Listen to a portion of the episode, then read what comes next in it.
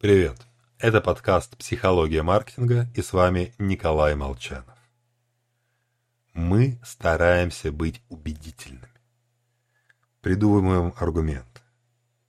А кто-то выходит, представляет сомнительный проект и получает финансирование. И в бизнесе, и в политике полно людей, выступающих с совершенно нереалистичными обещаниями. А народ все равно тянется за ними. Для разгадки этого парадокса Обаар отправился в зал суда, где на основе, на основе слов буквально принимаются решения о жизни и смерти. В течение почти трех месяцев записал и проанализировал 150 часов выступлений.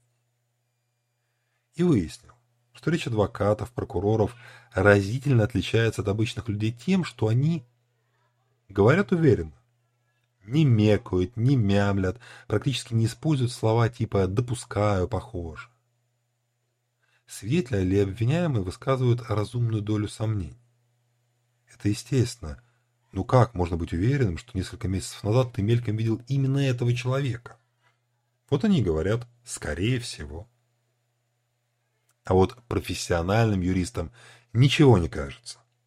Они демонстрируют полную уверенность в том, что говорят. И правильно делают.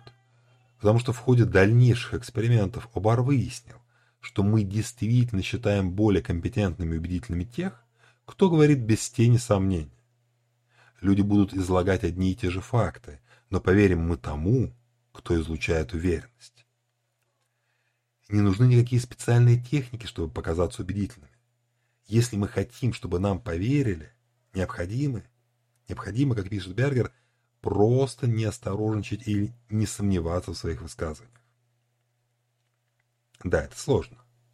Разбирающихся в своей области специалист всегда видит риски, а значит, высказывается осторожнее, нежели недоучка, радостно вопящий.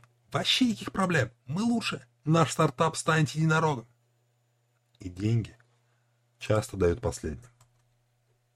Говорить «мне кажется» или «я думаю» Правильно. Но со стороны выглядит, как будто мы сомневаемся в своих словах. А тогда зачем же нам верить?